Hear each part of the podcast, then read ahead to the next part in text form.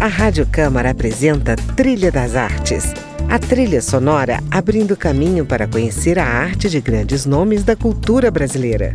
Música, opinião e informação na Trilha das Artes. Apresentação: André Amaro.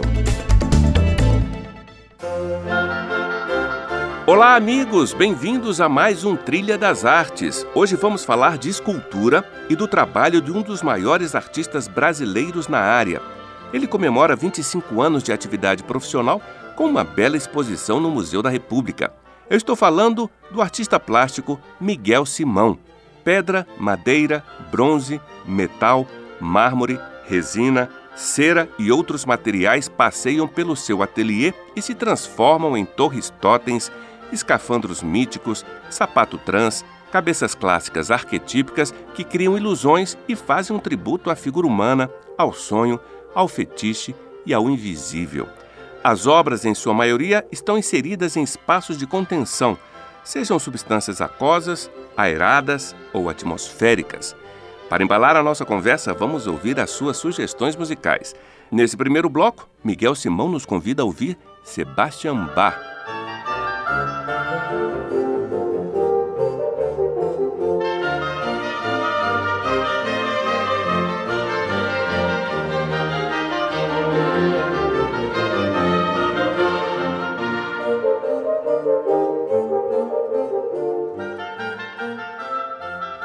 Que Miguel?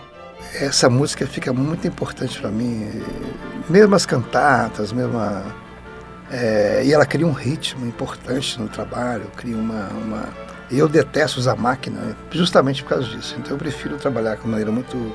para eu continuar ouvindo a música e, e, e, assim, de modo geral, eu não escuto nada que tenha letra ou que tenha uma poesia que eu tenho aqui no ateliê. Eu só escuto música, ritmos, né? E uhum. uma música instrumental, música erudita. E Bach, para mim, tem sido um companheiro do dia a dia. Assim.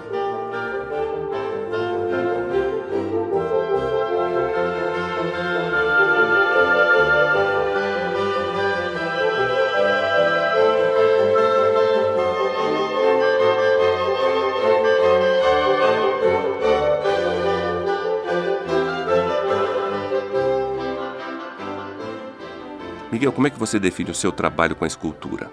Digamos o seguinte, eu tenho um aspecto do meu trabalho que é muito autorreferente, que, ele, que é uma, uma questão contemporânea, inclusive, o artista tem essa, de, de modo geral, os artistas têm essa é, conta sobre si próprio e tenta tornar isso um pouco universal, ou encostar em outra pessoa, para outra pessoa também se perceber, essa é a intenção.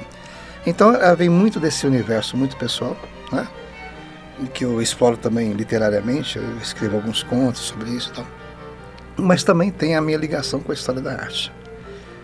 É, o meu envolvimento com a própria produção da escultura, não só da escultura, mas da arte de modo uhum. geral.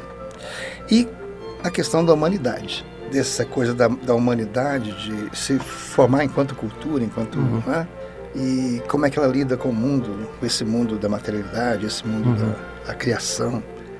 Porque a escultura é uma dessas consequências, mas a gente pode transitar por outros universos também aí de então, é, eu tenho várias, digamos, várias, vários focos, eu, vários motivos para me levar à produção.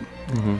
E acho que eles vão ficando cada vez mais refinados e, e, cada vez eu preciso menos, assim, dessa reverberação profissional, uma uhum. reverberação emocional mesmo. Eu acho que eu quero atingir pessoas e pessoas que queiram ser atingidas ou que queiram...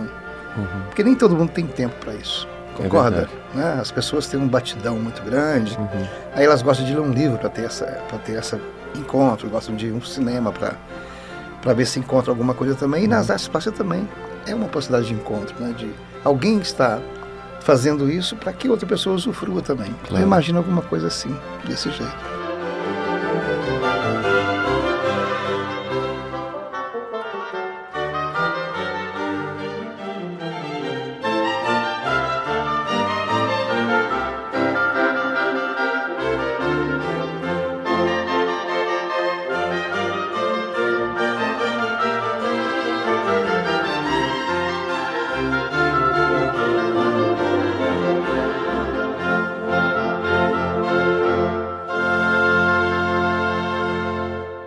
Miguel, vamos falar desses objetos, pedaços de gente que estão incorporados aí nas suas esculturas.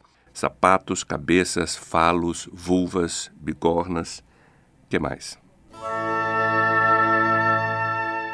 Tem esses sapatos que são corpos, eu acredito uhum. que eles sejam corpos, mais do que uhum. um objeto sapato, eles se tornam os corpos, né? se tornam uma, o todo, digamos assim.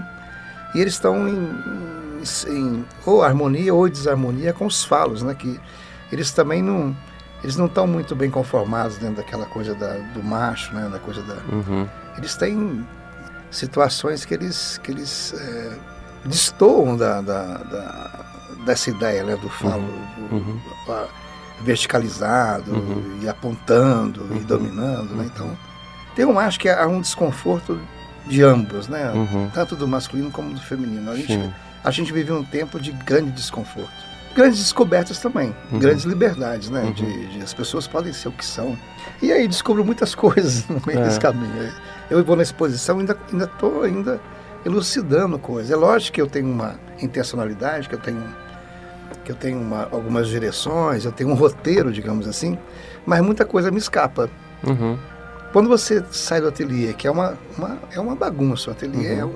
um mundo fervilhando. Uhum. Do escultor, então, nem se fala.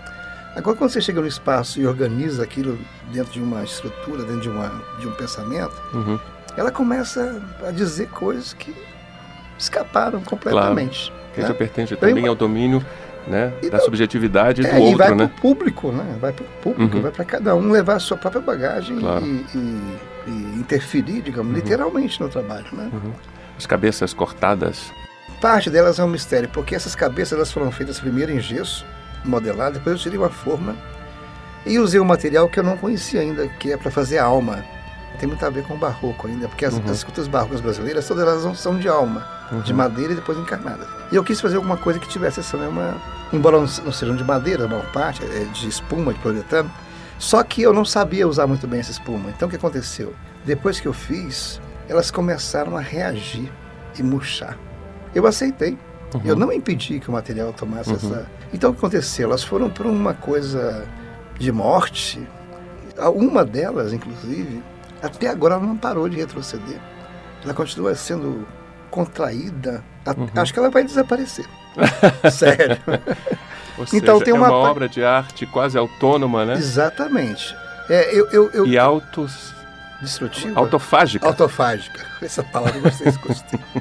eu tenho um controle, por exemplo. É, mas eu, mas eu também admito o descontrole. Eu, eu, eu tenho uma, uma coisa com o escultor, né, e tal. Mas eu aceito as interferências do, no material, eu aceito uhum. as intempéries, eu aceito. Eu vou incorporando essas coisas também. Então tem uma parte que é muito racional e uma parte que eu deixo fluir muito, muito. Aquelas bigoras que estão lá fora, elas foram destruídas numa tempestade. Elas foram refeitas, assim, e foi muito bom não desistir e trazer, inclusive, tem as, na, na própria aspecto da obra, tem essas interferências.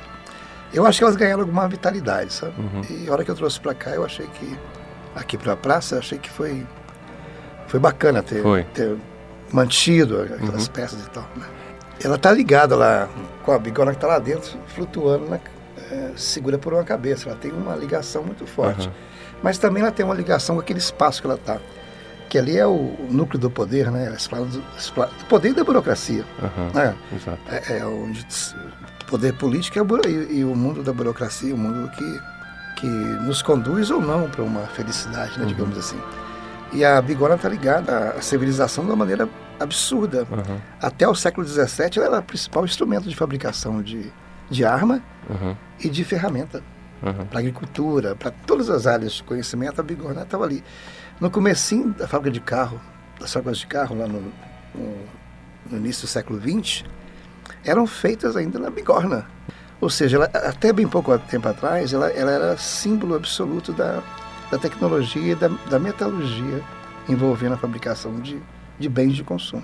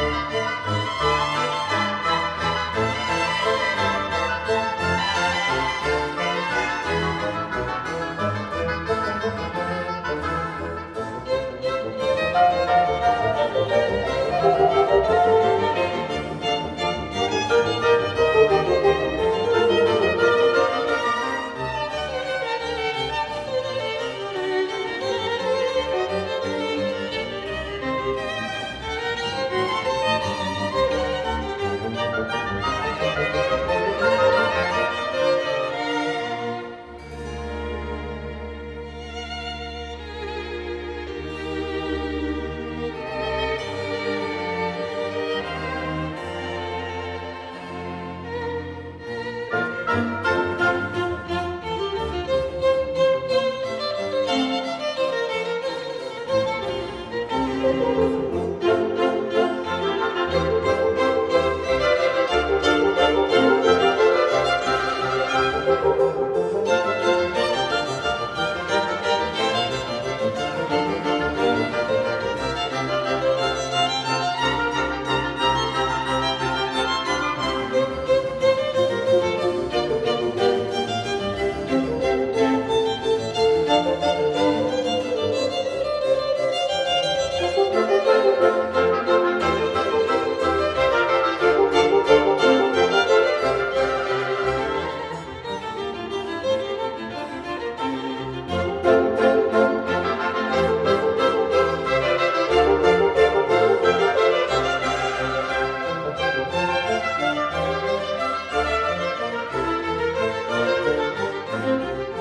Bom, eu vou dar um breve intervalo, mas no próximo bloco eu continuo essa conversa bacana com o artista plástico Miguel Simão, que tem ainda muita coisa para nos contar.